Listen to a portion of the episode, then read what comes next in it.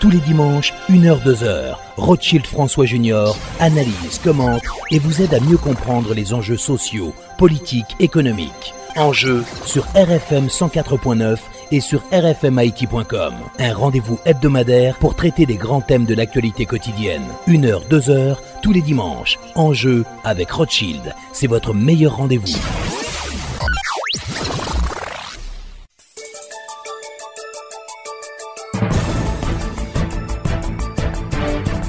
Mesdames, Messieurs, bonsoir et bienvenue à l'émission Enjeu. Nos invités ce dimanche, les professeurs Augusto Demesa et Joseph Harold Pierre. À cette émission, ils vont analyser la grave crise politique qui ronge le pays et présenter des pistes de solutions. Encore une fois, bonsoir et bienvenue à l'émission Enjeu.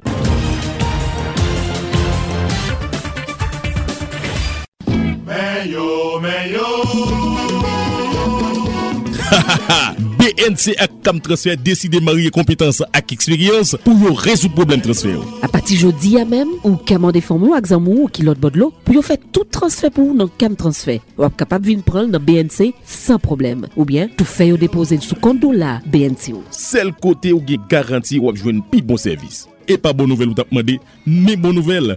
BNC, l'expérience au service de toutes les générations. Mais yo, mais yo.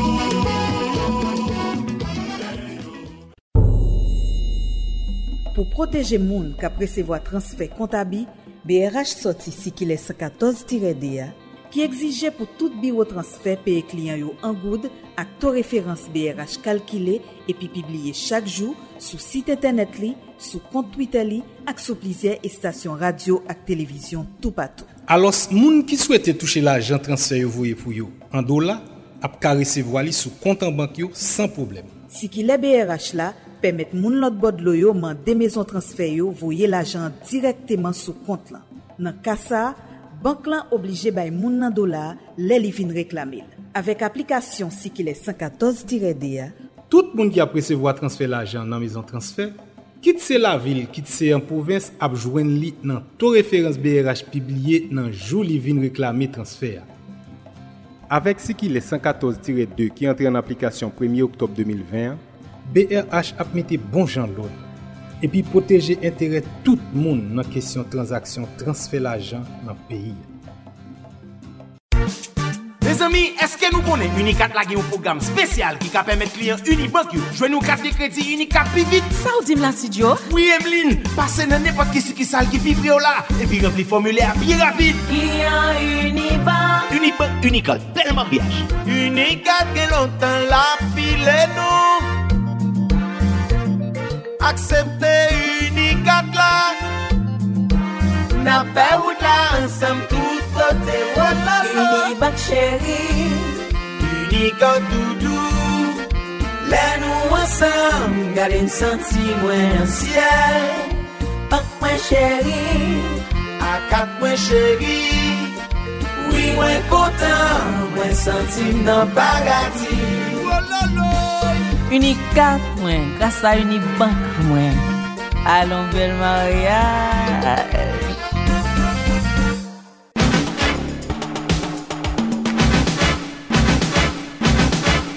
Encore une fois, bonsoir et bienvenue à l'émission Enjeu. Notre premier invité aujourd'hui, le professeur Auguste Demisa. On va parler de la situation globale de cette crise en Haïti. Professeur Demisa, bonsoir et bienvenue euh, à l'émission Enjeu.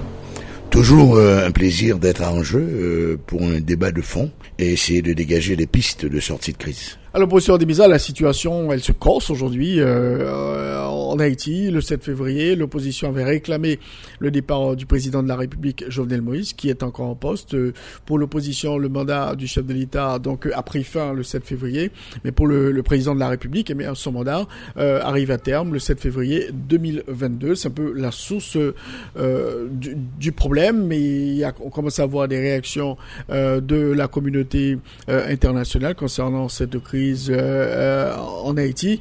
Mais là, ce qui est, ce qu'on constate, c'est que le, chef de l'État, il, est toujours en poste. Bon, je crois que c'est pas l'opposition seulement qui a constaté la fin du mandat du président du président Moïse. Il faut signaler, je crois, deux avis importants.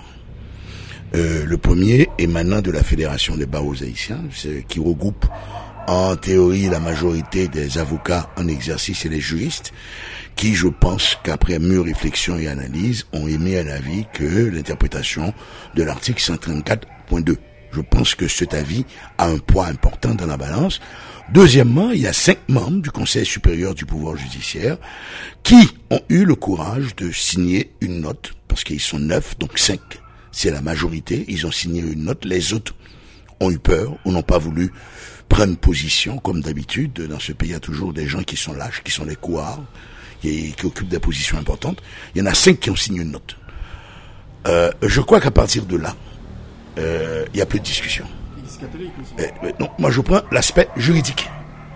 En plus de cela, nous avons donc l'ensemble des acteurs, les grands acteurs de la société civile et l'Église catholique, l'Église protestante, qui a été encore plus loin en constituant une commission de lutte contre la dictature.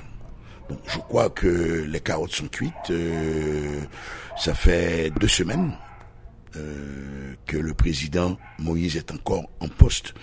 Et je crois que le perdant, c'est le, président Moïse lui-même. Parce que dans ses délires verbaux, dans ses déclarations intempestives, en dehors du temps, il menace les gens de leur taper sur la main. Ça veut dire ce que ça veut dire. On prend l'autre grand Manitou de ce pays qui pense qu'il est intouchable. C'est monsieur Léon Charles qui dit que faut chef. Donc on retourne à l'instauration de la peur, le régime Macoute, le régime des Inglés, le régime des Piquets. Euh, on retrouve le ministre de la Justice, euh, je refuse de dire Maître Vincent, je dirais le préférence Monsieur Vincent, parce que il n'a jamais dû lire un livre de loi.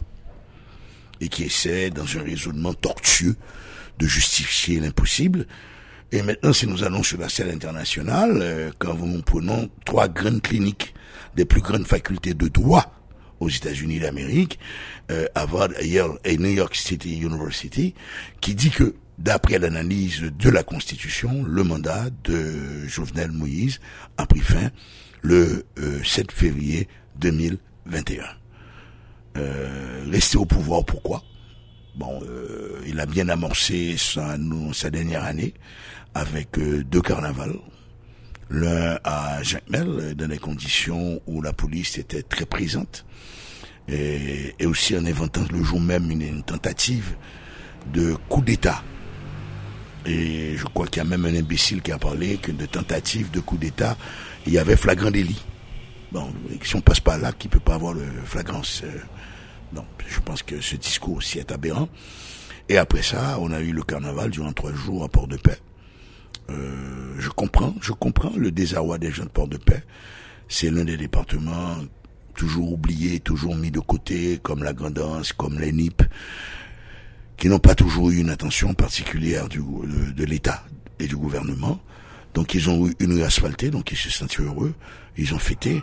Mais quel est le coût de l'organisation de ce carnaval quand nous voyons que le commissariat de la ville, depuis le tremblement de terre de 2010, les policiers exposent leur vie parce que euh, je crois que les travaux publics avaient mis euh, avait peint la note sur le bâtiment en rouge, donc euh, non utilisable, euh, que malgré tout est encore utilisé. l'hôpital, on parle de l'hôpital de l'Ofatma, il n'y a pas d'usine. Il n'y a pas d'entreprise, il n'y a pas d'usine à Port-de-Paix. Et on installe un hôpital de l'Ofatma, on voit que le choix est politique.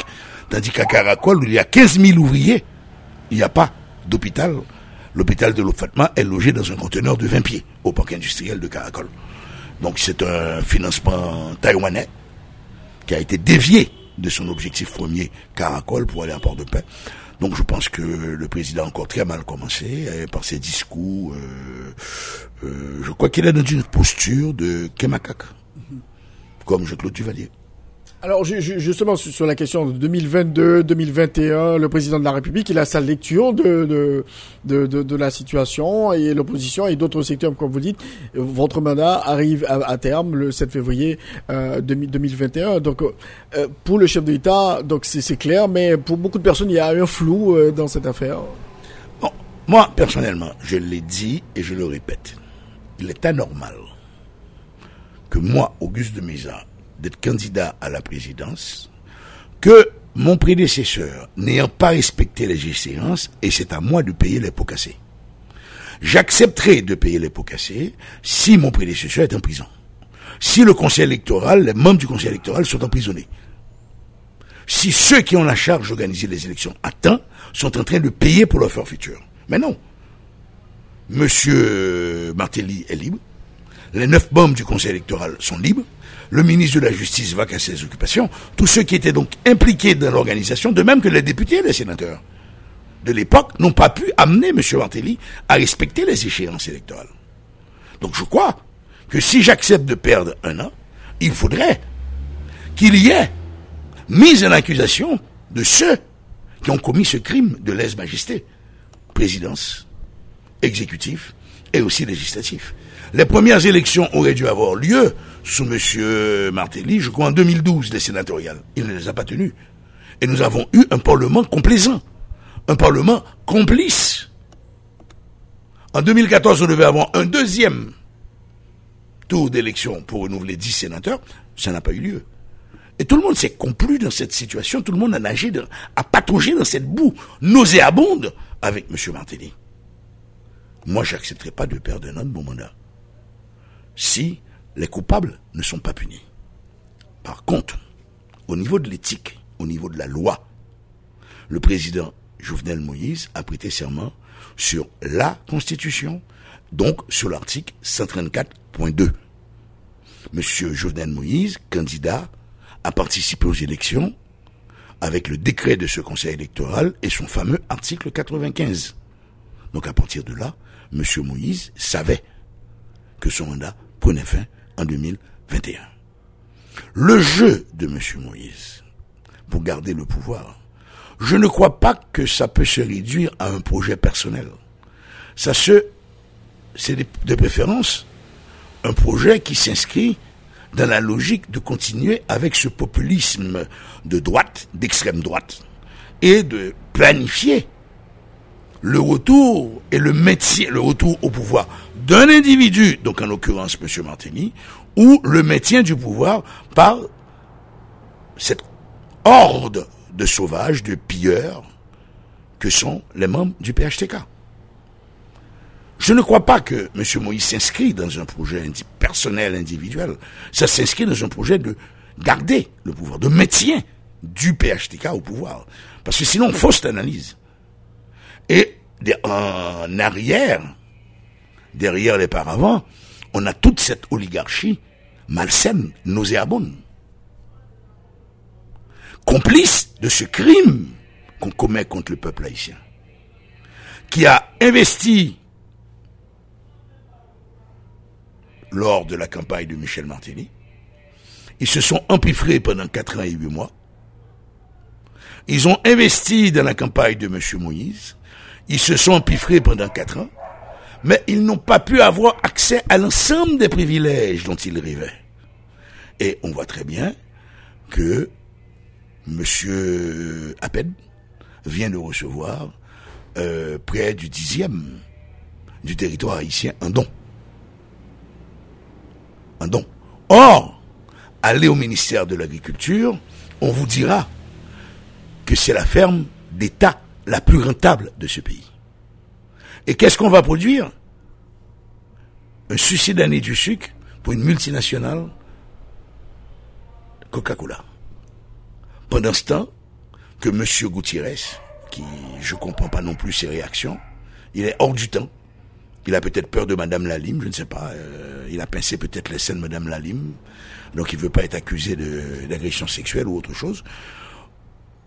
Quand on prend que M. Gutiérrez, après son rapport de 16 pages pour dire bon tout va bien en Haïti, il faut qu'on aille vers les élections, publie une note 48 heures euh, après le carnaval pour dire qu'il y a 4,4 millions de citoyens et de citoyennes qui sont en danger pour des raisons purement alimentaire.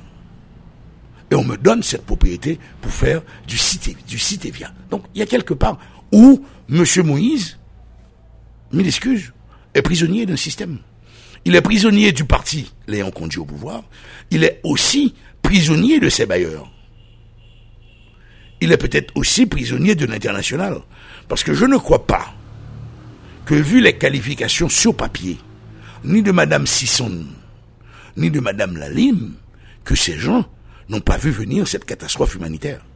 Est-ce qu'ils n'ont pas pu, est-ce qu'ils n'ont pas bénéficié eux aussi de prébendes, d'avantages et de privilèges parce qu'une retraite de haut fonctionnaire, d'ambassadeur euh, euh, des États-Unis d'Amérique, c'est pas une retraite qui vous permet d'aller euh, vous dorer la pilule à Acapulco ou d'aller à la Costa del Sol ou aller faire une une croisière sur le Nil. Donc si on a des petits privilèges d'un gouvernement corrompu pour pouvoir avoir une meilleure retraite, moi je suis sûr que eux aussi sont complices. Bon pour moi, Monsieur Moïse, pour moi actuellement, est prisonnier 1 du parti de cette oligarchie malsaine, répugnante, je répète, l'ambassadeur Brian Dinkuan, et aussi d'une branche de l'international ayant bénéficié des largesses de M. Martelly à date. Alors, position des bizarres, le, président de la République, dans les déclarations qu'il a faites récemment, il a, répété, je fais face à euh, vraiment des oligarques corrompus et je vais les combattre jusqu'au bout. Il l'a dit, il a répété à Port-de-Paix. Et je vais taper sur les doigts, il l'a dit. Bon, on va reprendre taper sur les mains après, parce que c'est c'est l'indécence suprême. Et si on le dit en créole, c'est pire. Mbalbo tape sous ça veut dire qui ça? Mbal où? De quelle oligarchie parle M. Moïse? J'ai jamais mangé à table avec M. Boulos. À un moment, M. Boulos avait déménagé à Pelé 5 pour être très proche de son poulain. Qu'est-ce qui s'est passé entre eux? Comme l'avait dit M. Aristide à son retour en 95, me font-ils des ordres Est-ce que M. Boulos a fait un petit désordre ou est-ce que M. Moïse a fait un petit désordre? Là, il faut se questionner. Est-ce que c'est M. Vorbe Oui, le contrat a été mal libellé. Mais on oublie ceci. Ce contrat de production énergétique n'a pas été rédigé par des avocats haïtiens. Ce contrat a été rédigé des fonctionnaires de la BID. Et à l'époque, on a continué, on a renouvelé ce contrat à partir de M. Préval, on a renouvelé sans questionner ce contrat. je ne citerai pas de nom. Il y a un avocat réputé, spécialiste en contrat au ministère des Finances, qui avait dénoncé ces contrats. Mais comme c'était politique, ces contrats ont été signés. Il y avait des gagnants. Comment puis-je payer demander à la Banque centrale. La Banque centrale honore une dette, tandis que la firme a une dette d'approvisionnement en énergie. Donc il y a complicité. C'est comme pour Petro-Caribé. On voit la pointe de l'iceberg, ceux qui ont gagné de l'argent, mais on voit pas la profondeur de cet iceberg. Donc tout le monde, tous les intervenants ont été arrosés. Parce que c'est inacceptable qu'on continue à payer un service Tandis que ce prestataire de service me doit de l'argent. Lui, il est payé cash pour son service, il me paie, il accumule les crédits et les dettes sur 24 mois, 36 mois. Il y a quelqu'un, quelque part, qui gagnait de l'argent avec. Dans la clause même du contrat, la BID nous a piégés. La BID a ignoré la chambre de conciliation et d'arbitrage d'Haïti. Toute contestation du contrat devait être porté par devant la chambre d'arbitrage et de, et de conciliation de, de, Paris. Donc, on n'avait rien de national là. Le pire dans ce contrat, il y avait deux facturations. La capacité installée à 9 centimes et la capacité produite. Donc même quand la machine, la turbine ne marchait pas, nous payons 9 centimes le kilowatt installé c'est du vol. Oui, M. Moïse a intérêt, avait intérêt à dénoncer cela. Mais le problème, est-ce que M. Moïse a dénoncé ces contrats dans l'intérêt de la République, dans l'intérêt de l'État, dans la sauvegarde et la défense des intérêts du gouvernement, ou bien pour faire plaisir à un autre secteur de l'oligarchie? Nous savons tous qu'il y a une forte, une grande quantité de kilowatts plusieurs, plusieurs mégawatts installés au port de la Fito. Or, il n'y a pas encore assez d'entreprises pour faire fonctionner ces machines. Est-ce que M. Bidio n'était pas à la recherche d'un contrat? Est-ce qu'il y a d'autres acteurs qui n'étaient pas à la recherche de contrat? Les termes du contrat, ni pour Sogéner, ni pour iTrack, ni pour les autres, étaient les mêmes. Pourquoi se fixer sur Dimitri Vorb Posons-nous encore la question. Qu'est-ce qui s'est passé entre M. Dimitri Vorb ou la famille Vorb et le président Moïse? Certes, M. Vorb n'a pas les comportements rêvés d'un homme d'affaires, un homme d'affaires avisé, euh, n'agresse pas. Il y avait une forme d'arrogance euh, mal placée à certaines occasions parce qu'il parlait à mon État. Je ne peux pas accepter, quelle que soit la personne, parce que je peux l'appuyer ou non, qu'il ait cette arrogance vis-à-vis d'un chef d'État, qu'il ait cette arrogance vis-à-vis de l'État et qu'il ait cette arrogance vis-à-vis du gouvernement. Donc il y a une affaire personnelle qui se réglait. Encore une fois, je le répète, pendant tout son mandat, M. Moïse a été un prisonnier dans une salle dorée. Prisonnier au début de M. Michel Martelly. Au lendemain, quand il a désigné M. le docteur, le fameux docteur là, qui n'a rien compris dans un mètre carré, compris La Fontaine, je connais la personne qui a été désigné par le président de la République pour aller annoncer au docteur Lafontaine à sa clinique qu'il était Premier ministre et que le président l'attendait. Après 30-40 minutes d'attente, cette personne a été encore voir le docteur Lafontaine pour lui dire, écoutez, le président vous attend. Il dit, mon qu'on aime tes premiers ministres déjà, que le temps. Mal, on est mal, on était mal parti. On était mal parti. Et on a fait un gouvernement gauche-droite euh, dont le ministre de la Santé dans son CV, elle a été agent de vente de police d'assurance et après propriétaire d'une entreprise de traiteurs. Donc c'est ce qu'il faut pour être ministre de la Santé. Euh, elle n'a jamais professé en tant que médecin. On a réuni aussi d'autres hommes avec des compétences douteuses. On le voit encore aujourd'hui avec ce fameux monsieur Rockefeller Vincent. Pour moi, il n'a jamais étudié le droit, il n'a jamais lu un livre de droit. Euh, on a encore euh, Monsieur Audin qui était ministre de l'Intérieur, qui se transformait en policier, faisait des fouilles dans les rues. Donc des gens qui ne comprenaient même pas leur poste. Donc il a été prisonnier. Quand il a essayé de se libérer, et aussi des oligarques, et particulièrement de son voisin, qui a obtenu tous les privilèges à l'ONA. J'ai rien contre les privilèges octroyés. Parce que au lieu que l'argent dorme dans les caisses de l'ONA, mieux vaut que l'argent serve à quelque chose. Mais je ne peux pas prêter ni à Evis, ni à M. de Boulos de l'argent pour acheter des voitures. Je peux leur prêter de l'argent pour investir dans les industries locales. Qu'on dise que je sois pro la tortue, moi je pense que M. la tortue a été plus intelligent. Il a investi dans la production de deux, ça fait 150 000 œufs par jour, on en importait un million, ça a été la, part de monsieur. on peut, je peux avoir de l'argent pour creuser le déficit de la balance commerciale. Qu'est-ce qui s'est passé entre, entre eux? Moi, je pense que l'histoire doit dire la vérité. Et c'est là que j'attends M. Moïse. Dire la vérité de ce piège dans lequel il était tombé avec cette oligarchie.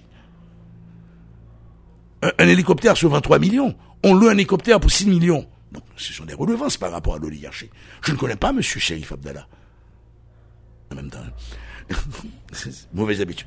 Donc, c'est là. Moi, je pense que, encore à date, M. Moïse est un prisonnier prisonnier du parti politique et large, c'est seulement le PHTK, bouclier, etc., etc. Il y a aussi prisonnier de l'oligarchie. Il y a certains oligarques qui ont abandonné le bateau en cours de route. Monsieur Vorbe, pour des raisons qui le concernent, il a abandonné parce qu'il était de cette confrérie nageant dans la piscine jovelienne. Il y a aussi euh, Monsieur Boulos qui a abandonné, euh, mais les autres sont toujours là. Les autres sont toujours là. Les grands oligarques sont toujours là. Il y a euh, ce curage de la belle de Port-au-Prince. Jusqu'à présent, le projet n'a jamais été réalisé. On attend. Donc, quelle oligarchie? Est-ce que c'est moi que M. Moïse attaque comme oligarque? J'aimerais, j'aimerais bien. J'aurais été un oligarque plus intelligent que ces cons.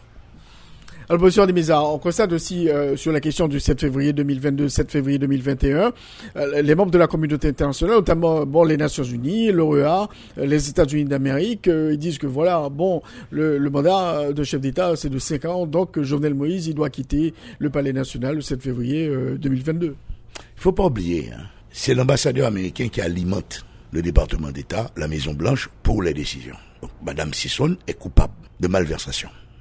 Et j'aimerais bien qu'on mène une enquête internationale à travers toutes les banques à travers le monde pour vérifier s'il n'y a pas eu de petits transferts en ce nom. Parce que là, mais je ne crois pas qu'actuellement le gouvernement américain soit aussi intransigeant sur la question de la date. Le gouvernement américain est en train de se questionner sur la date. Parce que les avis de différents juristes, de différents avocats, et aussi de la société civile et des parlementaires américains, mais il faut attendre. Monsieur Biden est arrivé en pleine, pandémie de la Covid-19. Il doit trouver des réponses intelligentes. Il y a cette crise financière. Il doit aller chercher le 1 milliard 900 000 pour le stimulus. Donc, monsieur, euh, il y a eu la Birmanie, il y a la Chine, il y a l'URSS, il y a, il y a, d'autres euh, dragons émergents plus importants que la petite Haïti. Donc, euh, il faut attendre. Il faut attendre. L'OEA, l'OEA, l'OEA était toujours une pute. on nous a foutu à la porte en 1826 parce que nous étions un peuple de nègres. Je ne comprends pas que les Haïtiens puissent s'appuyer sur l'OEA. Il faut pas oublier que l'OEA, et particulièrement les Américains à l'époque et les autres pays latino-américains, avaient fait pression sur Bolivar pour ne pas inviter Haïti. Pour moi, l'OEA ne représente rien. Ne représente rien. L'OEA a été le dernier travail intéressant et intelligent que l'OEA a fait en Haïti, c'est dans les années 1960. Son rapport sur le développement. 60-70. Après ça, l'OEA a été de, a été de tous les mauvais coups, euh, avec Colin Gunderson, avec le nain de la Caraïbe, euh, monsieur, euh, un anglophone, était sous-secrétaire général, etc. Et donc, l'OEA nous a foutu dans la merde. En nous imposant un système électoral irréaliste en nous imposant un système électoral irréaliste, et à chaque fois de nous dire, ça va bien chez Madame la parce que ça convenait aux intérêts américains. Quel est le président qui a été réellement élu en Haïti? Oui, M. Aristide a été élu en 90. Oui, on peut dire, avec l'aide de l'international, M. Préval a été élu, en guillemets, en 2006. Parce qu'il devait faire la transition entre le départ d'Aristide, la Valasse, la Valasse et tout. Donc les Américains, euh, le Brésilien, le Canadien, la France, tout le monde était avec M. Préval en disant que c'était celui qui pouvait sauver encore cette transition. Donc pour moi, l'OEA ne représente rien à mes yeux, c'est une association. Mais le gouvernement sollicite toujours l'OEA pour dire que voilà, le secrétaire général, Lucien Magro, il a dit que le mandat s'achève le 7 février 2022.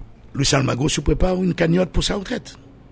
Quelle doit être la retraite d'un secrétaire général de l'OEA? Euh, Est-ce qu'il pourrait toujours continuer à se payer des billets de première classe avec sa femme, ses enfants et autres? Donc alors, avec une petite retraite, un petit coup de pouce de l'État ici. Moi, je suis très clair. Il y a eu corruption dans ces cas. Il y a eu paiement.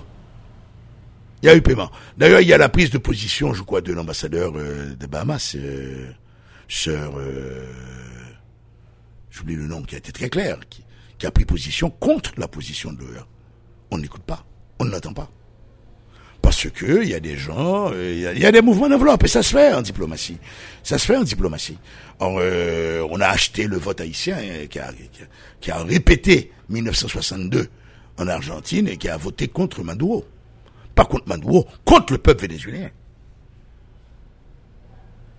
Contre le peuple vénézuélien. Donc euh, il y avait une espèce euh, trompien euh, pour détruire Maduro. Haïti a aidé à cela malheureusement.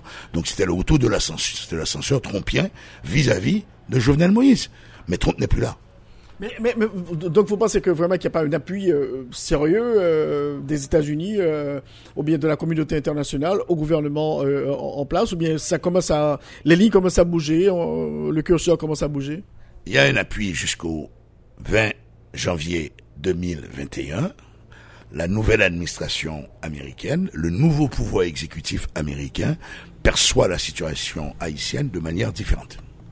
La même chose pour le Canada, il y a cinq intellectuels reconnus qui ont signé une note et ont demandé et ont condamné non pas l'action du gouvernement canadien, et c'est là qu'il faut bien suivre.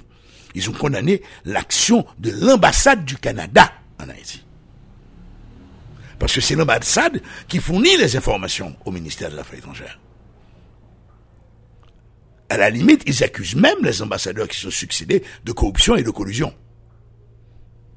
La conférence religieuse canadienne a pris position. La religion est forte au Canada. Et il ne faut pas oublier la position de l'Église catholique haïtienne. Monsieur Biden est le deuxième président, je crois, catholique des États-Unis, après Kennedy. Ça a son poids. Ça a son poids. Donc je crois que moi si je si j'ai un avis, je ne peux pas me permettre de donner un conseil au président de la République. Euh, que son mandat ait pris fin ou non. Si j'ai un avis, moi je lui dirais de pour ne pas nous laisser dans dans la fosse sceptique de négocier son retrait tranquillement.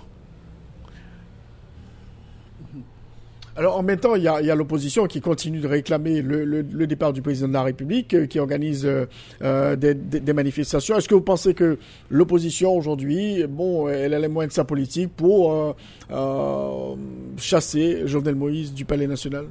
Je crois que ça fait la troisième fois que je dis sur cette antenne que la population haïtienne, d'après moi, n'a pas pleine et entière confiance dans cette opposition. Parce que je veux acculer personne, mais il est clair que les figures proéminentes de cette opposition sont sur la scène publique depuis les années 90. Ils ont été soit sénateurs, soit ministres, soit députés, soit chefs de cabinet, soit directeurs de cabinet. Ils ont été des potentats des différents gouvernements qui se sont succédés. Arrêtons de nous voiler la face. On ne peut pas accuser d'échec M. Préval, on ne peut pas accuser d'échec M. Martelly, on ne peut pas accuser d'échec M. Moïse quand ces mêmes députés et sénateurs étaient à l'intérieur. Et si nous faisons une analyse du train de vie de certains sénateurs, on va se rendre compte qu'ils ont bénéficié aussi de privilèges de l'exécutif. Moi, je me souviens que pour euh, l'élection, entre guillemets, de M. Lamotte, M. Lamotte avait loué deux suites à l'hôtel Le Plaza, une suite pour les billets en gourde et une suite pour les billets en dollars. Moi, j'étais au bar et j'ai vu défiler pas mal de députés rentrant les deux bras ballants et sortant de ces suites avec des enveloppes jaunes, demi par 11 sur les bras. Arrêtons de déconner. Moi, je lance un appel à cette opposition que je respecte. Ils ont sacrifié leur temps, leur énergie, ils ont donné du temps, ils ont pris position, ils ont exposé leur vie, mais ils ne peuvent pas être les gagnants. Moi, je le dis, moi, j'utilise trois concepts. Il nous faut des hommes et des femmes frontières, des gens engagés, mais qui n'ont pas été mêlés à fond dans ce, dans les méandres de ce pouvoir et qui ont bénéficié de privilèges et dans lesquels la majorité de la population n'a plus confiance. Il faut faire appel à ces hommes et femmes frontières. Il faut faire appel à ce que d'autres appellent les justes, en s'inspirant de ce concept développé par les Juifs après la Seconde Guerre mondiale pour saluer l'héroïsme de certaines personnes qui avaient sauvé de la chambre à gaz certains Juifs. Euh, moi, je parle en me référant à la socio-anthropologie haïtienne au notable. Au notable, et il nous faut une transition, une vraie transition, parce que 86, il n'y a pas eu de transition. Mais, mais, mais, mais je, je, l'opposition a déjà euh, présenté sa feuille de route, euh, nommé le président Mécène, etc. Donc euh, il y a des pas qui ont été franchis par cette frange de l'opposition pour, dans l'éventualité du remplacement du chef de l'État, Jovenel Moïse. Monsieur Rothschild François Junior, en tant que propriétaire ou copropriétaire de votre radio, est-ce que vous pensez que vous pouvez donner une feuille de route à votre directeur général? Vous pouvez discuter avec lui d'un plan? Il n'y a rien de plus avilissant quand j'entends dire les gens qu'on va donner une feuille de route à un ministre. Le ministre travaille sur la vision du président et sur le cadre programmatique, la politique générale énoncée par le Premier ministre. Ou ça, il est écrit dans quel que soit le livre de politique ou d'administration qu'on remette une feuille de route. On remet une feuille de route à un subalterne. Un ministre n'est pas un subalterne. Un directeur général n'est pas un subalterne. On donne des feuilles de route au cadre. Donc, euh, donc on voit déjà, il y a un côté malsain d'appropriation du pouvoir, le chef. Oui, il y a des éléments très généreux, Mais depuis un an et demi, on aurait pu avoir un plan de développement. Et c'est ce que beaucoup de gens attendaient de l'opposition plurielle. Mais ils n'arrivent pas à s'entendre. Donc pour le président Mécène, euh, donc cette proposition soutenue par l'opposition, c'est pas c'est pas la bonne? Pour moi, est-ce que le meilleur choix Je ne vais pas attaquer. euh, Je, je, je me refuse d'attaquer la personnalité de M. Mécène. Moi, j'ai connu euh, Monsieur. Euh, je l'ai connu comme professeur d'école à Ogonaïve. Je travaillais à Ogonaïve à l'époque, en 94-95. Je l'ai suivi comme juge, puis comme juge à la cour d'appel, et enfin comme juge à la cour de cassation. C'est un monsieur qui mérite le respect. Mais je crois que depuis 2006, monsieur euh, le juge a énormément, a de gros problèmes de santé. Et on le voit. Et on le voit.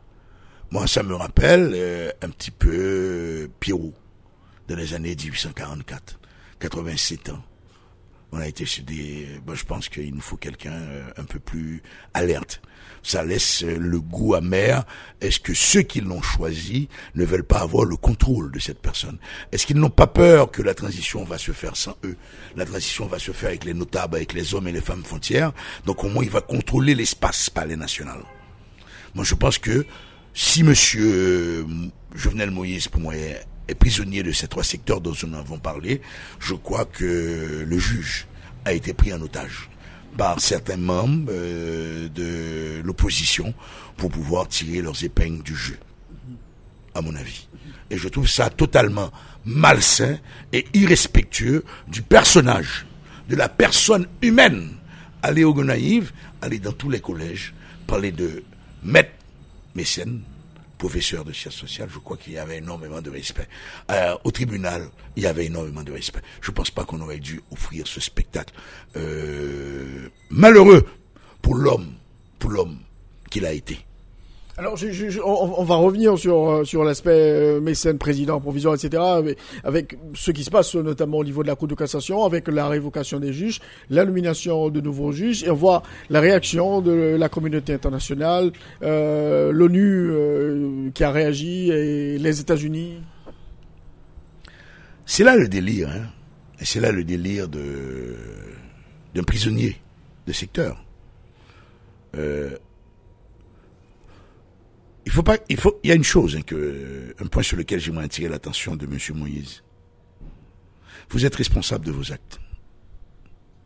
Quand vos oligarques, tant politiques qu'économiques, vous recommandent certaines décisions, étudiez l'impact sur votre devenir, sur votre avenir on peut pas, le président Moïse ne peut pas continuer à avoir une lecture tortueuse, une lecture aveugle de la Constitution. Il faut pas oublier qu'on avait révoqué M. Rockefeller Vincent pour incompétence déjà. Donc là, il le prouve. Il est non seulement incompétent, mais il est impénitent. Donc je crois que nous sommes à un carrefour où M. Moïse devrait avoir énormément de recul sur lui-même. Certes, il a eu des idées généreuses. La caravane, échec. Les intermédiaires ont pillé. Le projet, le barrage de Marion, que j'ai été voir. Mais les fournisseurs volent. Ils livrent, ils sont censés livrer du ciment. Ils chargent 1000 sacs, ils ne livrent que 600. Comme les ouvriers et les ingénieurs constatent qu'il y a ce vol permanent, eux aussi, ils prennent leur part. Il y a beaucoup de maisons qui ont été construites dans la zone par des paysans achetant des sacs de ciment à bon marché. Monsieur Moïse a eu le, n'a pas, été capable de choisir des hommes honnêtes, des hommes de bien. Tout le gouvernement de Monsieur Moïse, il a été entouré de corrompus. Je me refuse de dire que le président lui-même est corrompu. Laissons ça pour l'histoire. Mais dès le choix de ces personnages, ces personnages avaient déjà une histoire de corruption, une histoire de pillage. C'est pour ça que je dis, dès le, dès le début, dès la campagne électorale, M. Jouvenel Moïse a été fait prisonnier. Et je comprends peut-être sa hargne, parce que ces oligarques ne l'ont pas bien reçu.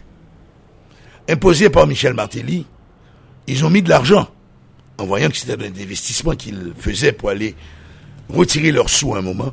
Mais cette oligarchie n'a jamais, jamais eu aucun respect pour M. Moïse. Quand il dit qu'on le perçoit, l'opposition le perçoit comme un petit paysan, ce sont ces oligarques qui le perçoivent comme un petit paysan. Je comprends que vous ayez, ça vous a marqué. Mais laissez la générosité regagner votre cœur, monsieur Moïse, et partez aller vivre ces moments avec vos enfants.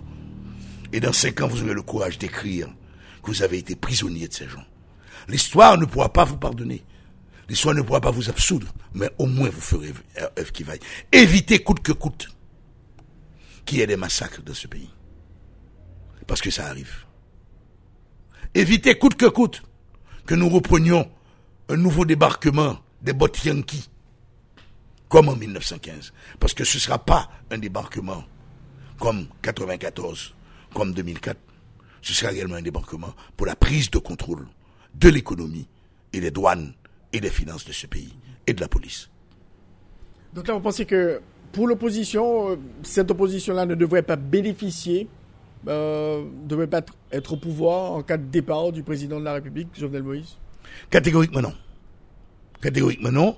Euh, il faut trouver un moyen d'intégrer. Je ne dis pas qu'on on élimine cette opposition. Moi, je crois que cette opposition pourrait s'organiser pour jouer le rôle de contrôle, ce qu'ils appellent le CTO. Moi, j'ai aucun problème là-dessus. Mais il ne devrait pas être acteur dans les prises de décision. Il pourrait jouer un rôle de, de conseiller, comme ils disent, euh, chaque trois mois, ils pourraient se réunir, ils auraient des jetons de présence pour, ils pourraient avoir des espaces pour avoir des informations, etc. Mais ils ne devraient pas envisager, ils sont douze à vouloir être Premier ministre. Ils sont douze. Déjà être Premier ministre. Il y a déjà peut-être euh, une bonne quinzaine comme ministre de l'Intérieur. Il y a de l'argent au ministère de l'Intérieur. Le ministère des Affaires sociales aussi, avec la caisse d'assistance sociale, est très recherché.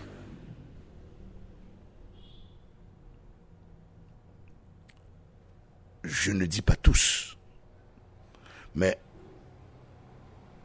ce mélange hétéroclite au sein de l'opposition, je vais être attaqué de toutes parts, ça je m'en fous, j'en ai l'habitude, cette opposition hétéroclite a œuvré dans le bon sens pour le départ de M. Martelly, peu de M. Moïse, a œuvré en proposant une tradition de rupture, mais sans document de rupture. C'est comme si la rupture, c'est moi, j'arrive, je suis le super-héros, il y aura rupture. Moi, je crois que cette opposition devrait dire allons chercher des gens de cette, euh, des notables, dans le sens socio-anthropologique. Quand on parlait des notables dans la ville, c'est pas obligatoirement des gens qui avaient de l'argent, c'est pas des gens qui étaient les plus lettrés, mais c'était des gens respectés. Et quand ils parlaient, on les écoutait. Voilà ces gens qu'il nous faut aller chercher pour donner une chance à ce pays. Sinon, l'occupation et l'occupation 1915 va revenir. Euh, on n'aura pas de caco. On n'aura aucun Sully, Pierre, Sully. On n'aura aucun Benoît, Benoît. On n'aura personne pour prendre les armes. Tout le monde va s'accommoder. Parce que n'oubliez jamais la phrase de militaire américain. On avait l'impression d'être dans un zoo nous débarquions pour occuper un pays et la population était derrière les grillages en train de crier bienvenue. C'est la première fois qu'ils avaient vu ça dans leur vie et dans leur existence. Voilà au niveau on a ramené ce peuple haïtien, ce peuple vaillant. Redonnez-nous la chance de construire le nouveau pays. Redonnez-nous la chance de vous écarter un moment. On pourra s'asseoir, discuter utilisez vos compétences à différents niveaux, comme consultant, comme conseiller. Mais donnez la chance à cette société. Pas cette société civile, genre Oli des Roches, non pas du tout. À cette euh, société civile saine, à ces notables qui ont construit leur vie à travers le temps et en dedans du temps.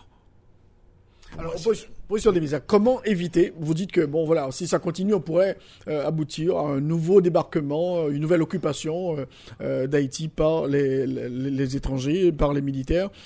Comment peut-on faire pour éviter cette catastrophe? Très difficile à éviter. Parce que si on suit l'actualité, il faut reconnaître que les discours s'inscrivent dans un registre haineux. La haine s'est installée. La haine s'est installée. Chacun a quelque chose à reprocher à un secteur. Nous n'avons pas de police. Nous n'avons pas d'armée. Malheureusement, avec l'arrivée depuis le départ de M. André Sol, qui avait essayé de créer un esprit de corps. Gédéon l'a essayé aussi, il a échoué, il n'avait pas le charisme d'André Sol. Mais je crois que depuis quelque temps, nous sommes euh, dans la tourmente avec cette police qui est asservie. On n'a qu'à voir le comportement du directeur général AI, heureusement, qui déclare Policier Mio, m'lagon 5000 goudouilles sous 4 là nous. Quelle catastrophe. Quelle catastrophe. Et les sont, sont heureux de montrer les billets de banque qu'ils reçoivent. Donc on n'a plus de police nationale. L'armée est incapable de, encore une fois, encore une fois, l'armée est incapable d'avoir un sursaut d'orgueil. Mais par contre, on a des gangs. Par contre, on a des armes. Donc l'affrontement va avoir lieu quand même. Que M. Moïse s'en aille dans la paix, qu'il y ait un départ négocié, l'affrontement est inévitable. Que peut-il faire aujourd'hui, le président de la République, Jovenel Moïse? Donc, lui, il dit très clairement, moi, je continue, je vais organiser les élections, le référendum, euh, je continue avec mes projets d'électricité.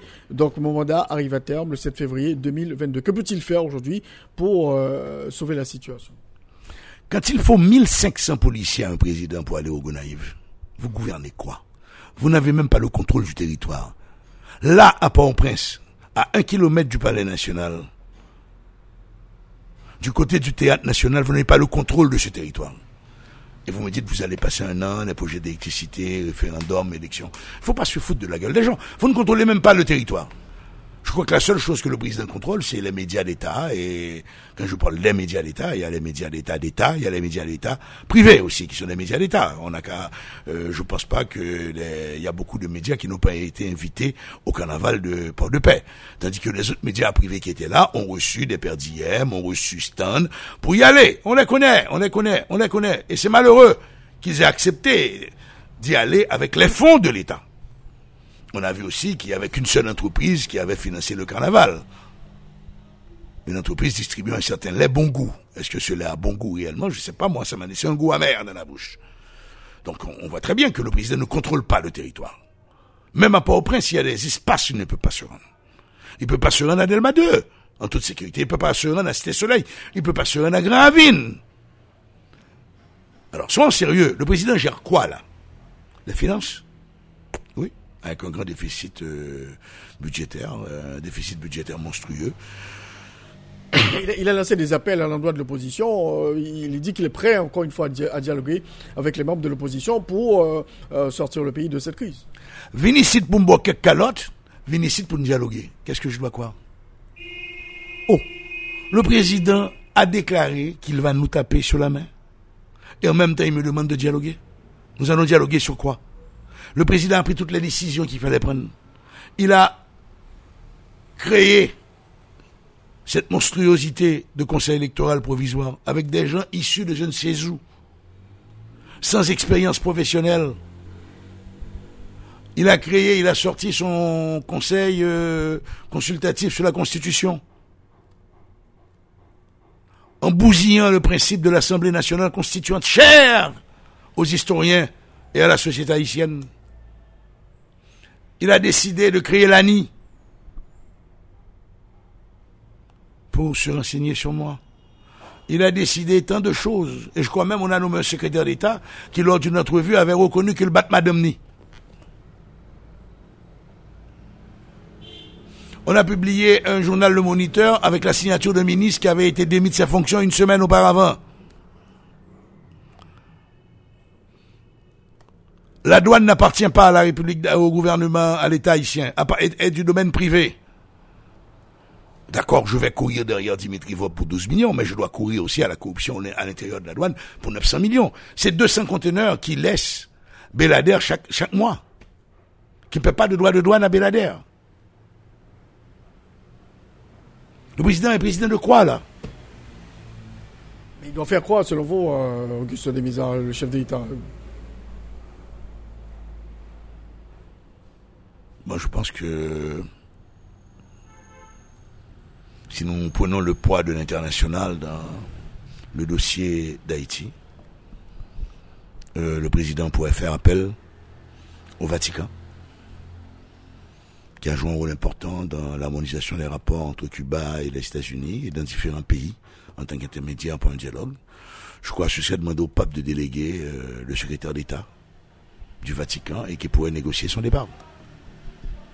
À ce moment, est-ce qu'on utiliserait la formule 86 lors du départ de Jean-Claude Duvalier où il pourrait désigner son successeur? C'est une possibilité. En Équateur, on n'expulse pas les gens. On voit le bien avec le grand monsieur de Wikileaks. On ne m'excuse pas les gens non plus au Honduras. L'Équateur, c'est un beau pays. L'Honduras, c'est un beau pays. Il n'y a pas de traité d'extradition avec aucun pays. Bon, il peut aller se coller les moments heureux en attendant que les choses se tassent et les choses se calment. Mais le président de la République l'a martelé. C'est la dernière. Il n'y aura plus de transition en Haïti, il l'a dit. Alors le président, c'est dangereux cette phrase, hein le président estime qu'il était là pour une transition lui-même. Un président élu estime qu'il était là pour gérer une situation de transition. Donc c'est qu'il savait qu'il avait été nommé avec des, des obligations par rapport aux oligarques, tant politiques qu'économiques. Donc là, pour lui, il n'y aura plus jamais de, de pouvoir de transition en Haïti, donc il faut aller aux élections pour accéder au palais national. Il y a une vieille, euh, il y a un vieux proverbe français qui dit il ne faut dire, il faut jamais dire jamais.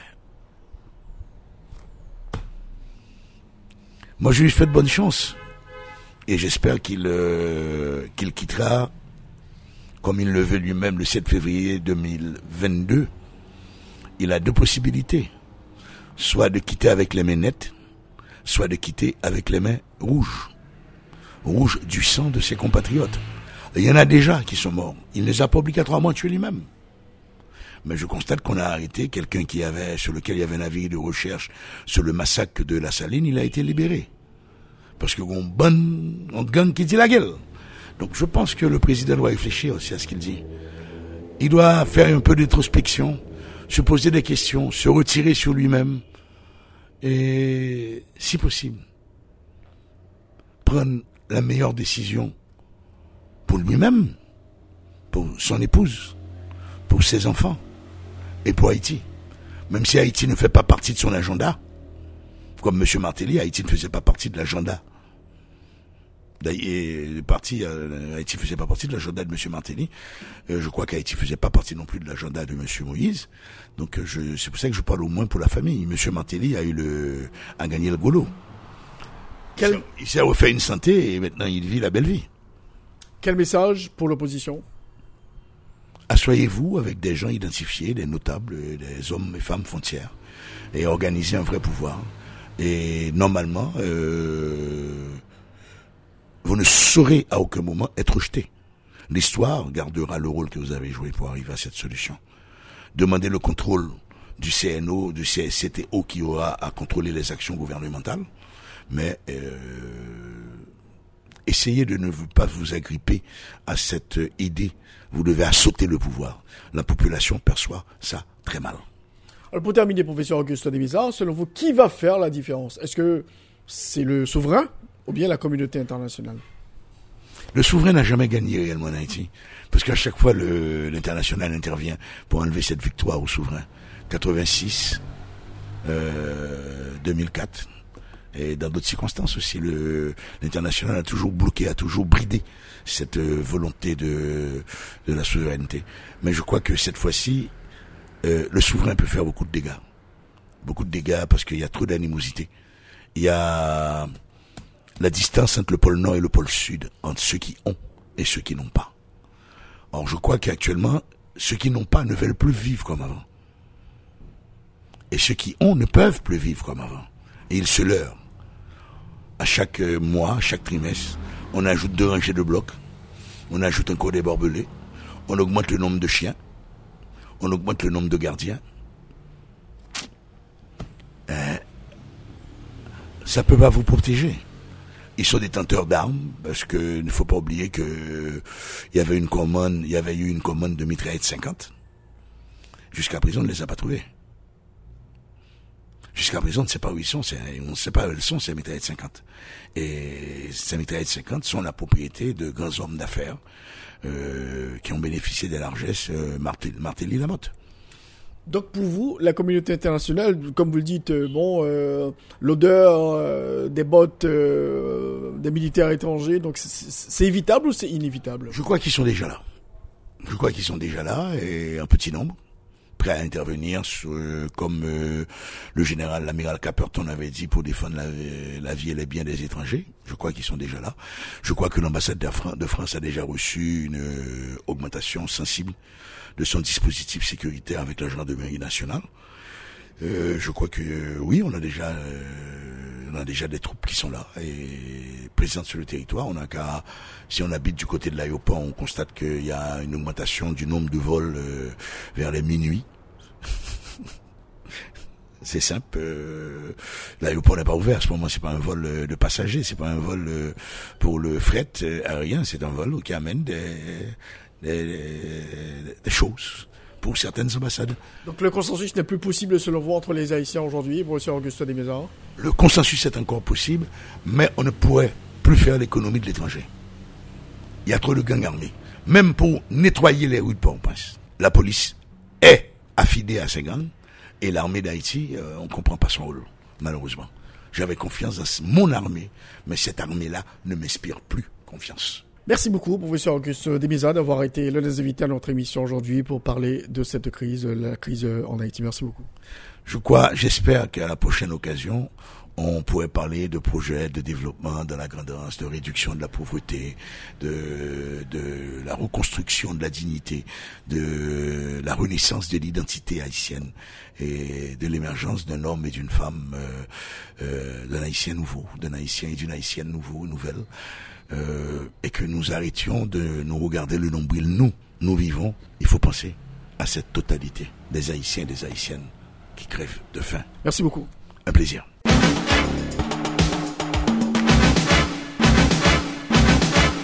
Alors, comme annoncé, nous avons avec nous en ligne euh, le professeur Joseph Harold Pierre, politologue, également économiste. On va faire le point sur la situation euh, en Haïti. Je, signale que ces interviews, je réalise sur Zoom parce que le professeur euh, Joseph Harold Pierre est à l'étranger. Euh, Joseph Harold Pierre, bonsoir et bienvenue à l'émission En Jeu. Bonsoir, euh, merci pour cette invitation. L'idée fondamentale, c'est justement de présenter euh, ma proposition, la proposition que j'ai faite euh, pour comme sortie de crise en Haïti. Donc merci de l'invitation pour partager avec euh, les auditeurs et auditrices cette proposition. Alors, vous êtes à l'étranger, on parle beaucoup, beaucoup d'Haïti ces jours-ci, que ce soit en Amérique latine, aux États-Unis, en, Europe. Et comme politologue, quelle lecture vous faites de, la situation actuelle? Le fait que l'on parle énormément d'Haïti, notamment dans les médias Bon, en fait, Haïti actuellement, euh, je pense que euh, fait partie du débat public, ce que j'appellerais le débat public international. On en parle dans la presse euh, américaine, beaucoup, on en parle dans la presse canadienne, on en parle aussi à la presse latino-américaine, République dominicaine, Bolivie, Argentine.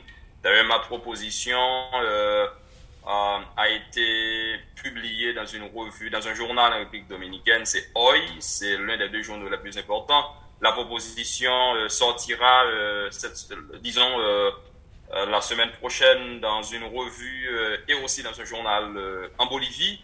Donc, la question haïtienne maintenant est devenue une question régionale. Donc, c'est ça. Mais malheureusement, c'est presque comme au temps du séisme quand on parle d'Haïti, euh, malheureusement, c'est jamais, en de bons termes, c'est jamais pour de, bonnes nouvelles. Euh, mais le problème, avant tout, et là, même pendant le séisme, le problème avant tout, c'est la faute, la faute, c'est la faute des Haïtiens, euh, parce que pendant le séisme, les questions, les problèmes infrastructurels n'avaient pas été préalablement résolus. Voilà pourquoi nous avons eu la catastrophe de 2010. Et l'expérience que nous vivons actuellement, c'est aussi euh, une expérience pas du même genre, mais la catastrophe que nous vivons, c'est parce que euh, on n'a pas su assumer euh, nos responsabilités. Ce que j'appelle, il y a une il y a une, une absence totale d'élite en Haïti. Alors aujourd'hui, euh, il y a cette crise politique, euh, donc euh, le pays est confronté à une, grave crise politique et le président de la République, Jovenel Moïse, dit très clairement que son mandat prend fin le 7 février 2022, avis contraire de l'opposition qui estime que le mandat du président de la République donc a pris fin depuis le 7 février 2021. C'est aussi la position exprimée par des secteurs clés comme l'Église catholique et également les, les, avocats. Donc beaucoup de secteurs ont pris cette position pour dire que le du, chef de l'État euh, a pris fin le 7 février 2021. Euh, Donc euh, c'est la source du problème, on, peut dire. Bon, oui, ce que la source du problème, c'est vraiment une crise constitutionnelle. C'est une crise constitutionnelle. C'est une crise quelque part d'interprétation de la Constitution et c'est aussi une crise institutionnel. Je m'explique.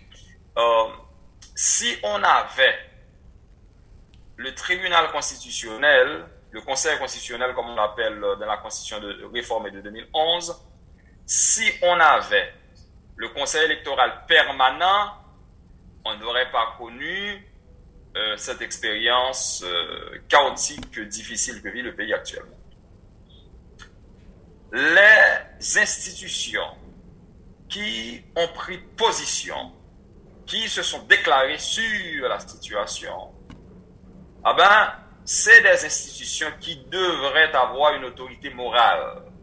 Mais malheureusement, en Haïti, à cause de ce que j'appelle euh, l'absence d'élite, eh bien, aucune institution ne fait autorité morale en Haïti. Je ne dis pas qu'il n'y ait pas euh, de, qu'il n'y a pas de euh, de personnes morales en Haïti, pas du tout. Mais je parle, euh, il peut y avoir une moralité privée, une morale privée, pardon. La morale dont je parle, c'est la morale publique.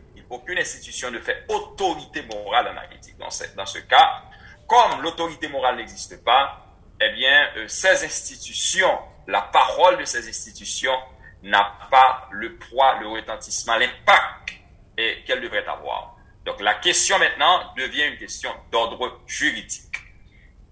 Donc, la question juridique ne peut. Vas-y. Oui, donc, vous dites qu'il y a un problème d'élite euh, en, Haïti, mais pourquoi on, on, a, on enregistre un tel problème aujourd'hui euh, dans le pays, euh, Joseph Harold Pierre? Eh bien, parce que la question, on peut voir ce problème à deux niveaux. D'un côté, il y a ce que j'appelle une dimension historique, et, et, de notre côté, il y a aussi une autre dimension que j'appellerais d'ordre euh, d'ordre plutôt euh, psychosociologique, pas sociologique, pas psychologique seulement, mais psychosociologique. Je m'explique. La dimension historique, c'est que en Haïti, l'élite présuppose un sentiment d'appartenance, un sentiment de groupe. Donc, quand on a pris notre indépendance, euh, la cohésion sociale n'a pas existé. C'est-à-dire cet esprit de groupe, cet esprit de faire ensemble n'avait pas existé. Et euh, je crois que les pères fondateurs, spécialement Dessalines, avaient un projet de, de, de, construire la nation, de, de, construire, de jeter les bases qui allaient nous mener à une certaine cohésion sociale. Et pour qu'il y ait cohésion sociale, il y a une condition nécessaire, c'est ce que j'appellerais une inégalité acceptable. Le niveau d'inégalité en Haïti est inacceptable, est un obstacle à la cohésion sociale parce que Haïti est l'un des cinq pays les plus inégaux du monde, au monde. Donc, ça c'est la dimension euh, historique parce que on est venu de tribus différentes euh, les conditions auxquelles les esclaves ont été soumis ne, ne leur avaient pas permis de, de développer ce projet commun. Ce à quoi Dessalines allait s'appeler, mais malheureusement, on, connaît déjà euh, euh, la fin de l'histoire. Et là, il y a un concept fondamental à cette politique, ce qu'on appelle critical juncture. En français, ce serait un moment critique, temps critique, c'est euh, des événements qui arrive dans la vie des peuples et qui change totalement de fond en comble la direction ou l'orientation du peuple ou de la population. La mort de Dessalines euh, en est un, l'indépendance bien sûr en est un autre. Il y a ces moments de critical junctures.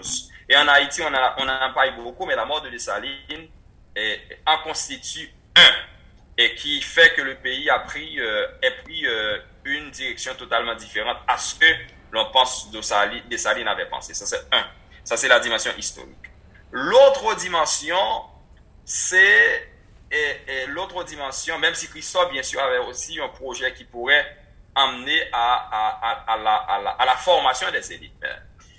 L'autre dimension, c'est ce que j'appelle la dimension psychosociologique. Chez l'haïtien,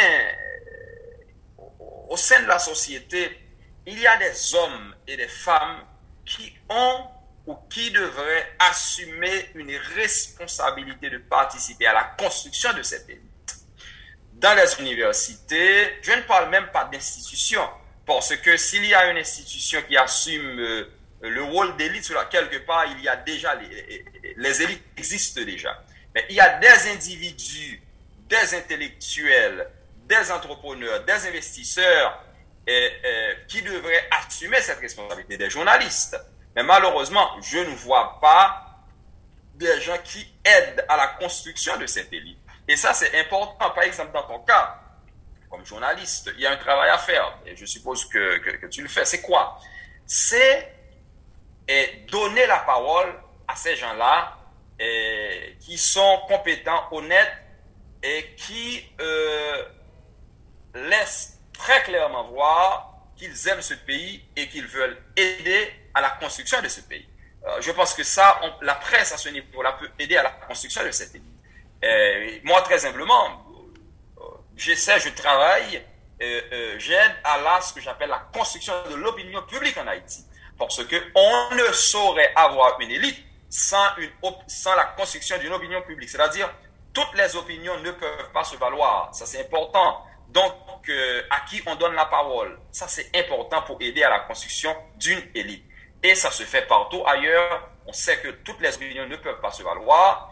Et, donner la parole et, aux autorités honnêtes, compétentes et qui montrent la, qui, qui, qui, qui, ont prouvé ou qui ont démontré leur amour pour ce pays. Voilà et, comment on peut aider à la construction de l'élite. Ça, c'est ce que j'appelle du point de vue psychosocial, ce qu'on n'a pas vu jusqu'à présent. Mais du point de vue institutionnel, et j'ai dit que l'université, à cause de la crise qu'elle traverse, parce que l'université, problème de vision, problème, question de la qualité de la formation, donc l'université n'est pas l'espace où l'élite va émerger.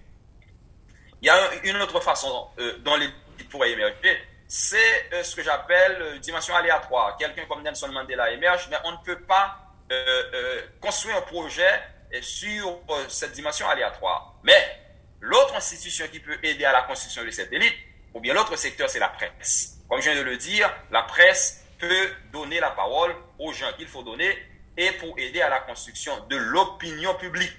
Et quand on a une nouvelle opinion publique en Haïti, une nouvelle manière de penser, de voir par exemple la communauté internationale, de voir certaines institutions comme l'Église catholique, de voir comment on va développer des rapports avec l'Amérique latine, de voir comment on, développe l'économie, avec une nouvelle pensée, une nouvelle mentalité, une nouvelle manière de voir. C'est justement ça, une nouvelle opinion publique. Et cette nouvelle opinion publique sera cause et conséquence de la formation des élites. Alors professeur Joseph euh, Harold euh, Pierre, donc la situation elle est extrêmement compliquée aujourd'hui en Haïti. Je vais parler d'un dialogue de sourds, le président qui appelle au dialogue, l'opposition qui dit très clairement qu'elle n'a pas l'intention de dialoguer avec le président, qui pour elle n'existe plus. Le président, le mandat donc a pris fin depuis le 7 février 2021. Je rappelle pour le chef de l'État de qui termine son mandat le 7 février 2022.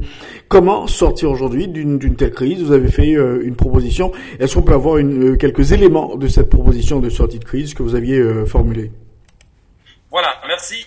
Euh, la première chose, c'est que le problème, la résolution du problème actuel passera nécessairement par la concertation, par le dialogue.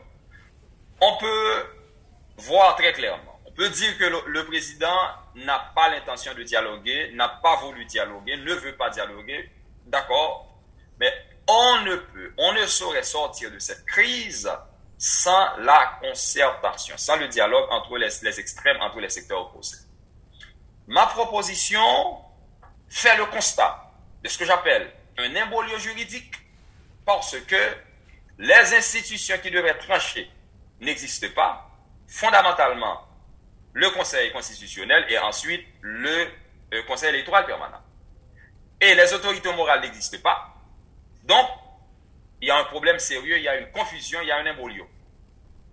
Du point de vue juridique.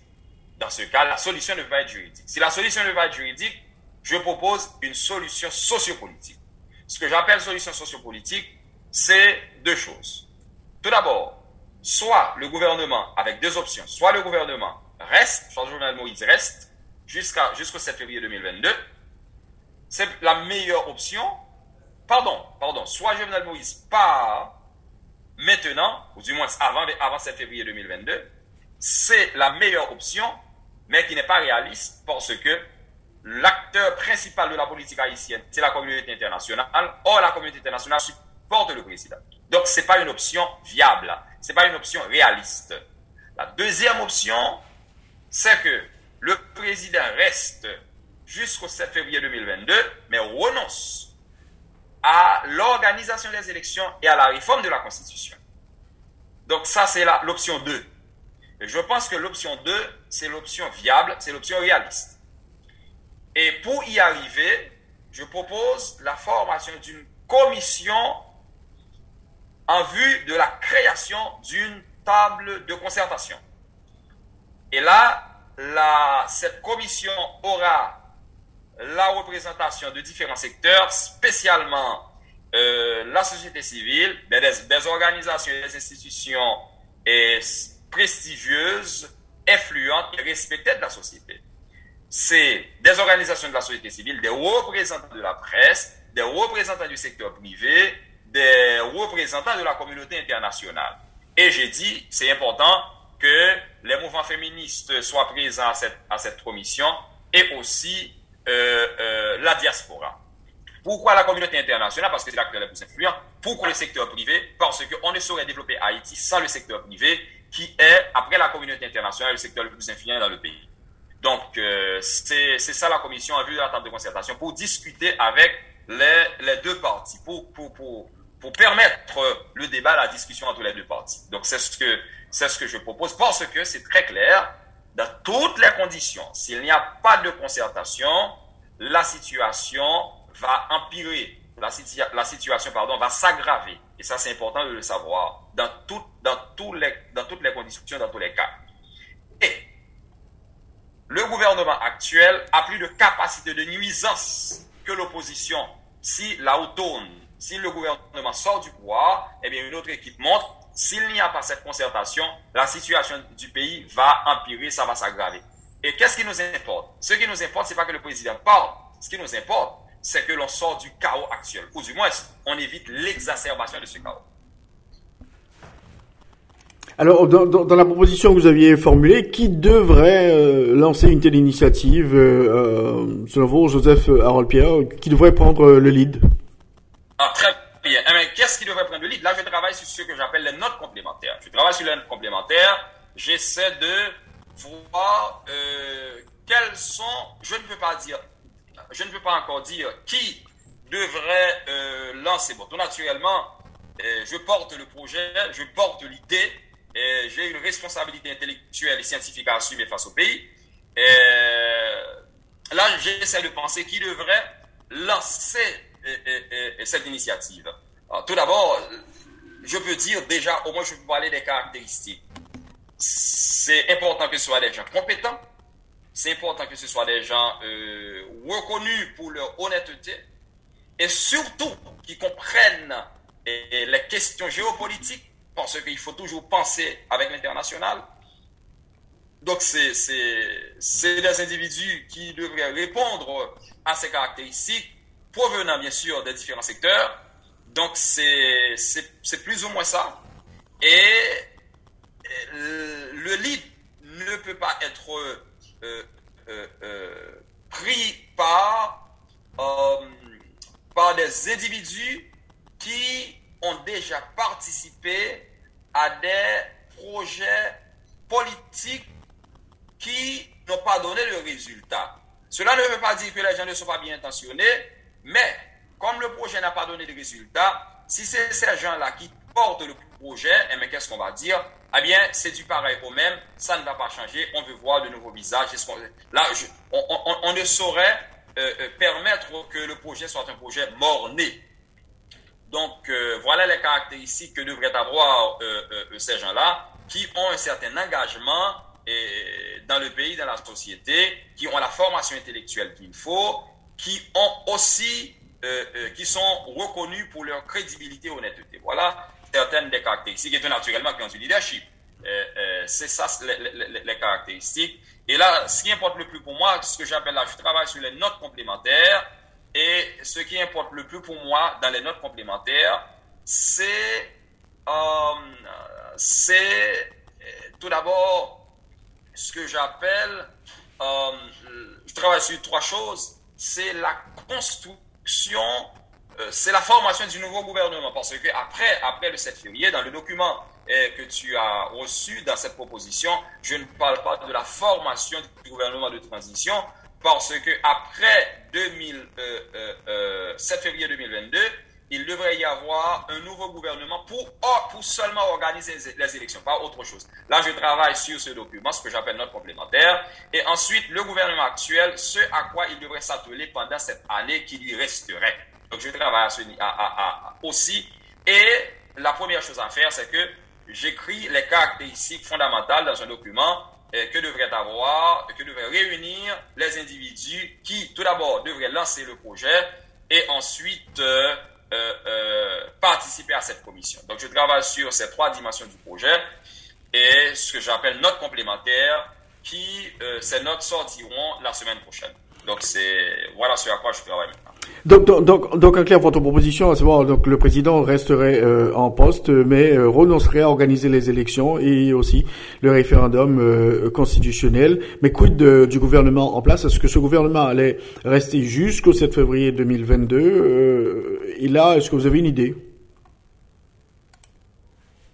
Oui, bien sûr. Donc, dans, dans, ce que je pense, le gouvernement allait rester jusqu'au 7 février 2022 et tout en renonçant, comme tu viens de le dire, à l'organisation des élections et aussi euh, à la réforme de la Constitution, eh bien, l'objectif d'un gouvernement, ce n'est ni d'organiser des élections, ni non plus de réformer la Constitution. L'objectif d'un gouvernement, tout d'abord et fondamentalement, c'est d'assurer la sécurité des individus, leur vie et leur bien, c'est justement ça.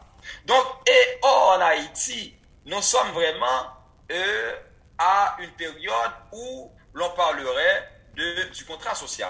Comment euh, euh, signer ce contrat social? Donc, le gouvernement devrait travailler à instaurer un climat de sécurité en Haïti. Mais de toute, de la volonté et de la capacité euh, du gouvernement de réaliser ce projet. Donc ça, ça je le crois. Mais le gouvernement devrait s'atteler à cela. Mais il y a autre chose. Un gouvernement a aussi comme responsabilité de mettre en, œuvre de bonnes politiques publiques, de politiques publiques pour aider à la cohésion sociale. OK? Ça, c'est important. Mais moi, étant spécialiste de, politique publique, je sais que c'est pas possible de mettre en œuvre, de penser, de mettre en œuvre de politique publique. D'ailleurs, le gouvernement a eu euh, environ combien? Jusqu'à maintenant 4 ans pour un projet d'électricité, mais le gouvernement n'a pas pu de réaliser le projet même à 5%, même à 10%. Donc, dans ce cas, on sait que le gouvernement ne peut pas mettre en œuvre de politique publique. Mais pas de problème, parce que ça ne peut pas se faire non plus dans un an. Mais la question de la sécurité, le gouvernement devrait travailler sérieusement à implémenter un plan de sécurité en Haïti, même si je doute beaucoup de sa volonté et de sa capacité. Donc, donc, en clair, ce gouvernement resterait en poste jusqu'au 7 février 2022 et la table de concertation que vous souhaiteriez qu'on mette sur pied, mais eh cette table devrait aider à constituer un autre gouvernement donc pour gérer l'après 7 février 2022 et organiser des élections honnêtes, crédibles et démocratiques euh, dans le pays. La table de concertation, la table de concertation, tout d'abord, la table de concertation va travailler pour arriver à une concertation entre les extrêmes deux extrêmes, le gouvernement et euh, l'opposition. Le gouvernement est extrémiste comme l'opposition. Donc, on devrait travailler sur cela. Sinon, ça va être le chaos. S'il n'y a pas de concertation, ça va être le chaos. Et ce que l'on veut, et l'opposition, ce que veut l'opposition, je pense, c'est pas que le président parte, mais c'est plutôt d'éviter l'exacerbation du chaos que l'on vit maintenant.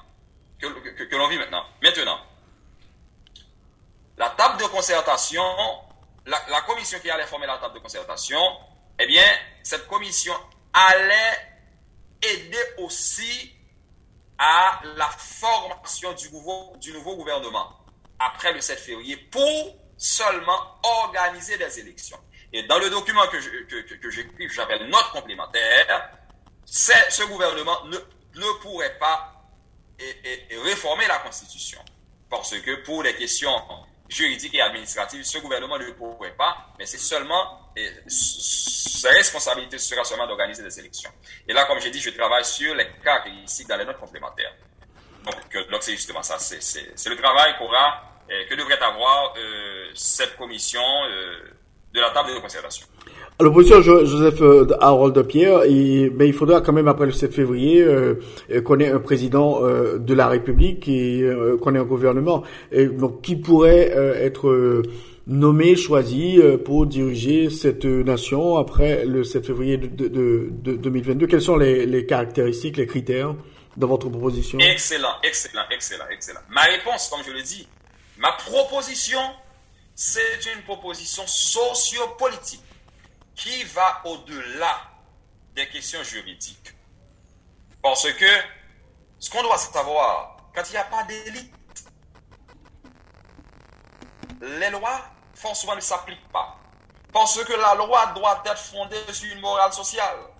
Si la loi n'est pas fondée sur une morale sociale, ce qui est certain, euh, il n'y a pas moyen de l'appliquer. Maintenant, le 7 février, il va y avoir un gouvernement, ou il devrait y avoir, y avoir un gouvernement. Ce gouvernement ne ça j'essaie de penser, mais ce gouvernement ne répondrait pas nécessairement, ou du moins sa formation, et ne répondrait pas nécessairement aux prescrits de la Constitution, comme c'est une solution sociopolitique, eh bien, je formulerait, et là je travaille sur la formulation des caractéristiques que devrait avoir cet, individu, cet haïtien qui aura à assumer cette responsabilité. Et non seulement pour le président, mais aussi pour le gouvernement, les caractéristiques que devrait avoir et le président et le premier ministre et chaque ministre du gouvernement. Et là, j'essaie non seulement de faire cette débauche, mais aussi de penser pendant ce nouveau, gouvernement les questions de l'administration publique. Donc voilà le projet que j'essaie de porter. Là, laisse-moi parler un petit peu des caractéristiques du nouveau président. Le caractéristique du nouveau président, c'est doit être une personne qui a démontré euh, son engagement pour le pays, ça c'est un, mais qui a aussi les compétences intellectuelles nécessaires pour dialoguer avec l'international, c'est important, pour c'est un individu qui doit avoir un certain prestige.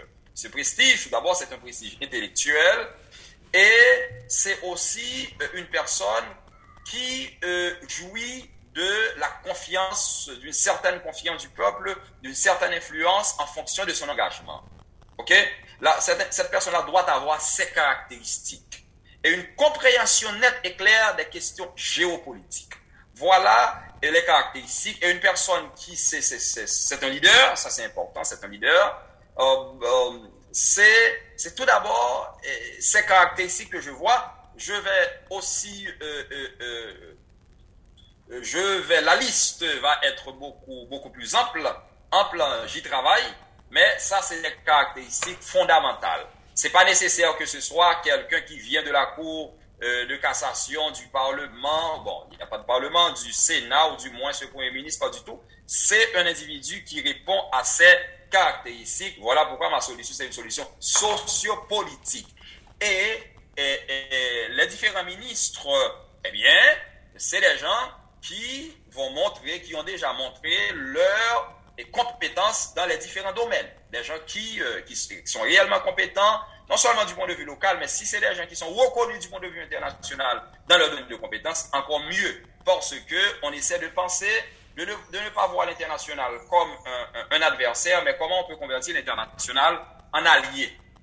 Donc il y a aussi ça comme, comme, comme stratégie derrière ma proposition. Mais il y a aussi la promotion des compétences et la promotion du sérieux de l'honnêteté en Haïti. Donc, euh, c'est euh, la proposition que je fais, euh, que, je fais pardon, va dans, dans, dans, dans, cette direction. Et la proposition de gouvernement que je vais faire, et document dans lequel je travaille maintenant, ira tout naturellement dans cette direction. Alors pour terminer, professeur Joseph Harold Pierre, et on voit que, euh, comme vous dites, les lignes commencent à bouger un petit peu euh, euh, au niveau de la, la, communauté internationale. Beaucoup de pressions sont exercées par notamment des secteurs de la société civile, que ce soit aux États-Unis, en Europe et au, Canada, et aussi même en République dominicaine. On a vu ce qui s'est passé avec le l'ancien maire de, de Port-au-Prince qui a sollicité l'asile, et il y a des organisations de droits humains qui demandent au gouvernement dominicain de ne pas extrader euh, Yuri Chevry. Et, là, est-ce que vous pensez que, euh, bon, voilà, vu l'internationalisation, si vous voulez, euh, du dossier aujourd'hui, donc, et vous dites que s'il n'y a pas une concertation sérieuse entre les deux parties, on risque de connaître une situation chaotique en Haïti? Oui, bien sûr, bien sûr. Enfin, maintenant, on vit déjà le chaos. Parce que l'objectif principal de l'État, ou la raison d'être de l'État avant tout c'est d'assurer la sécurité. Ben, écoute, ce que nous vivons actuellement en Haïti, c'est une situation totale d'insécurité. Il n'y a pas du tout de sécurité dans le pays. Qu'est-ce que cela veut dire? Donc, le gouvernement a totalement manqué à ses responsabilités. Donc, maintenant, qu'est-ce qu'il faut faire? Si on n'arrive pas et l'insécurité est alimentée, est contrôlée par je pense, par différents secteurs.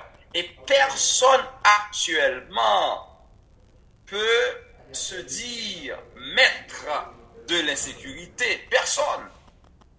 Parce que c'est une situation maintenant, euh, je dirais, c'est multicéphale. C'est un, un, un, euh, ce que j'appellerais la conjoncture. Il y a pas mal de têtes, il y a pas mal de secteurs influent dans cette situation, sans aucun doute. Est-ce que le gouvernement a la volonté? Je ne crois pas. Mais aussi, si on analyse euh, euh, le mandat, les, quatre ans qui ont déjà écoulé du mandat euh, du président, mais ce qui est très clair, c'est que on voit que le gouvernement est lié à des secteurs ah bien, qui qui sont responsables de la sécurité dans le pays. Il y a question de gangs, etc. Mais aussi, il y a d'autres secteurs, pas seulement le gouvernement, il y a d'autres secteurs qui sont aussi liés à ces, à, à, à, aux gangs. Mais la chose la plus importante, c'est que aucun des secteurs qui contribuent à l'insécurité n'est maître de la situation actuelle. Donc, la seule possibilité, c'est que c'est arriver à une concertation. Si on n'arrive pas à cette concertation, eh qu'est-ce qui va se passer? La situation va s'aggraver. Or, le problème que l'on veut résoudre, du moins le problème euh, euh, à la solution duquel je veux contribuer, c'est pas euh, la sortie de Jovenel du pouvoir, c'est plutôt de résoudre ou d'empêcher que d'empêcher d'arriver à une exacerbation du chaos que l'on vit actuellement. Alors, merci beaucoup, professeur Joseph Harold Pierre, d'avoir été l'un des invités à notre émission aujourd'hui pour parler de, de, votre proposition de sortie de crise en Haïti. Vous dites qu'il faut une concertation. Sans la concertation, eh bien, le pays euh, va connaître euh, des situations extrêmement difficiles. Merci beaucoup. Euh, à bientôt. Merci, Rothschild. Merci de m'avoir invité à parler de la situation et surtout de partager avec euh, les auditeurs ma proposition de sortie de crise. Merci. Encore une fois, merci beaucoup. Au revoir.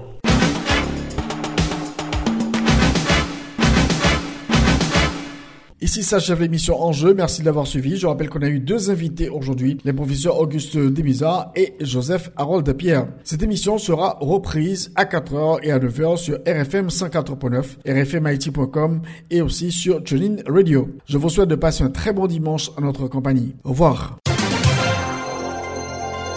Tous les dimanches, 1h, 2h, Rothschild François Junior analyse, commente et vous aide à mieux comprendre les enjeux sociaux, politiques, économiques. Enjeux sur RFM 104.9 et sur rfmit.com. Un rendez-vous hebdomadaire pour traiter des grands thèmes de l'actualité quotidienne. 1h, 2h, tous les dimanches. Enjeux avec Rothschild. C'est votre meilleur rendez-vous.